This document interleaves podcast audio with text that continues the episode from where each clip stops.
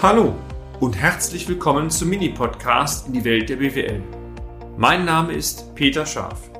Ich bin Unternehmensberater mit Leib und Seele und gemeinsam gehen wir den Problemen der BWL auf den Grund. Kurz, kompakt, unverständlich.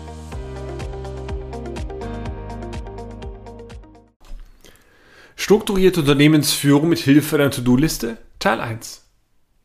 Geht es Ihnen oftmals auch so, meine sehr verehrten Damen und Herren? Vor lauter Bäumen sehen Sie den Wald nicht mehr? Anlass für diesen Beitrag übrigens ist ein aktuelles Mandat, bei dem wir unter anderem beauftragt worden sind, eine Stärken- und Schwächenanalyse durchzuführen. Nochmal kurz zum, zum Einstieg.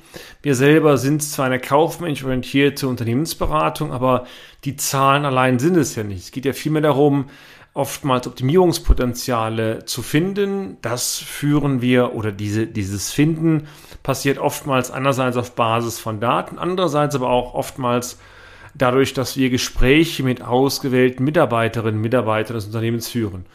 Und dann kommt eine Fülle von Maßnahmen heraus und die gilt es dann zu bündeln und da kommt unser Thema heute rein, To-Do-Liste. In diesem konkreten Fall sollten ergänzend also auch neben To-Dos Maßnahmen ausgearbeitet werden, die später dann, das ist oftmals so, in einer Ertrags-, Finanz- und auch Bilanzplan übernommen werden. Wir hatten dann den Beratungsbericht erstellt und haben diesen auch durchgesprochen und im Bericht waren eine Vielzahl von Optimierungsvorschlägen enthalten. Einmal mehr wurde bei der Besprechung des Berichtes eines deutlich. Unser Mandanten fiel es schwer, die vielen Vorschläge in eine einfache Übersicht zu kleiden, die er dann nach Prioritäten geordnet abarbeiten kann.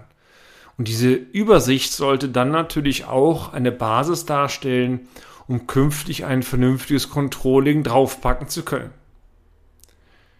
Er stellt uns daraufhin die Frage, ist das möglich, lieber Herr Scharf, dass du mir das in eine, nennen wir es mal, optisch schneller zu erfassende Form bringst, als immer den ganzen Bericht von mehreren hundert Seiten durchzuackern.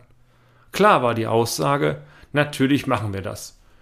Und genau dieser Hintergrund, das war die Initialzündung, einmal in diesem und zwei weiteren Beiträgen mit Ihnen über den sinnvollen Aufbau der To-Do-Liste zu sprechen.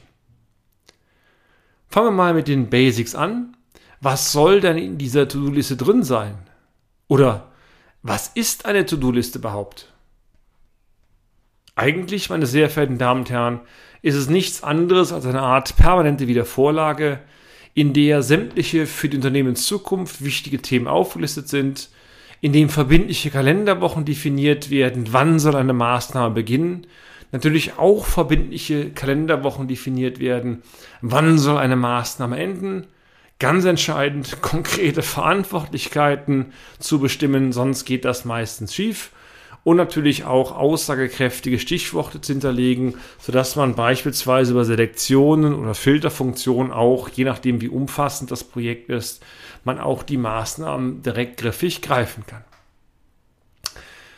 Oftmals macht es auch Sinn, indem man beispielsweise Ampelphasen äh, verwendet. Also grün heißt Maßnahme umgesetzt, orange würde bedeuten, sind am Arbeiten und rot würde bedeuten, das Thema ist abgehakt, den Umsetzungsstand zu ermitteln. Also die Idee ist es eigentlich, mit so einer Liste auf einen Blick zu merken, was läuft im eigenen Laden und woran muss ich noch arbeiten. Sollten Sie übrigens ein großes Unternehmen haben oder mehrere Prozesse gleichzeitig parallel umsetzen wollen, dann macht es natürlich auch Sinn, nicht eine Liste zu erstellen, sondern für jedes Segment oder für jeden Prozess eine Einzelliste muss man so ein bisschen schauen, was sinnig ist. Grundsätzlich, meine Damen und Herren, gilt, je kleinteiliger die einzelnen Schritte aufgelistet sind, desto besser können diese umgesetzt, aber vor allen Dingen später auch kontrolliert werden. Übrigens, der Begriff Kontrolle ist oftmals negativ besetzt. Kontrolle heißt nicht zwingend allen auf die Füße zu schauen, aber wenn Sie etwas umsetzen möchten, dann möchten Sie am langen Ende auch erfahren, ob das funktioniert, welche Effekte daraus kommen und wenn Sie merken, es funktioniert nicht oder sich haben sich Parameter geändert, dann muss man neue Maßnahmen entwickeln. Das ist also ein Prozess, der selten final abgeschlossen ist, sondern man oftmals, je nachdem, welchen Bereich es sich handelt, über Jahre so langsam am Köcheln halten muss. Im Folgenden, meine sehr verehrten Damen und Herren, ist es unser Ziel oder mein Ziel, Ihnen ein Praxisbeispiel einer To-Do-Liste vorzustellen und die auch später übrigens Ihnen mit Bildschirmausschnitten einmal zu zeigen, wie man die auf Excel programmieren kann. Für die Hörerinnen und Hörer ist das mit dem Zeilen natürlich zeigen so ein bisschen schwierig, aber Sie können diesen Podcast-Beitrag auch gerne als Blog nachlesen und dort finden Sie dann entsprechende Screenshots in dem Blogbeitrag eingebaut.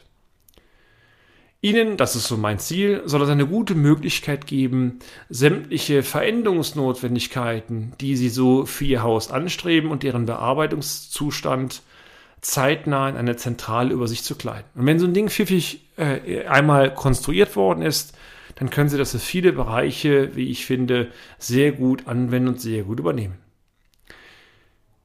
Diese Übersicht können Sie später auch zu einem wunderbaren Controlling-Tool äh, ausarbeiten oder ausweiten und wenn mal wieder eine Bank im Nacken sitzt, soll ja vorkommen, übrigens auch dann für ein professionelles Bankenreporting einsetzen.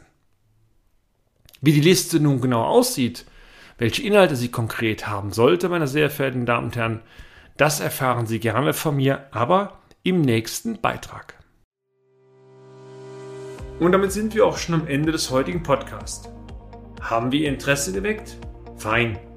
Dann besuchen Sie uns doch einmal auf unserer Homepage unter www.scharf-office.de und schalten Sie auch beim nächsten Mal wieder ein auf eine kleine Reise in die Welt der BWL. Ihr Peter Scharf.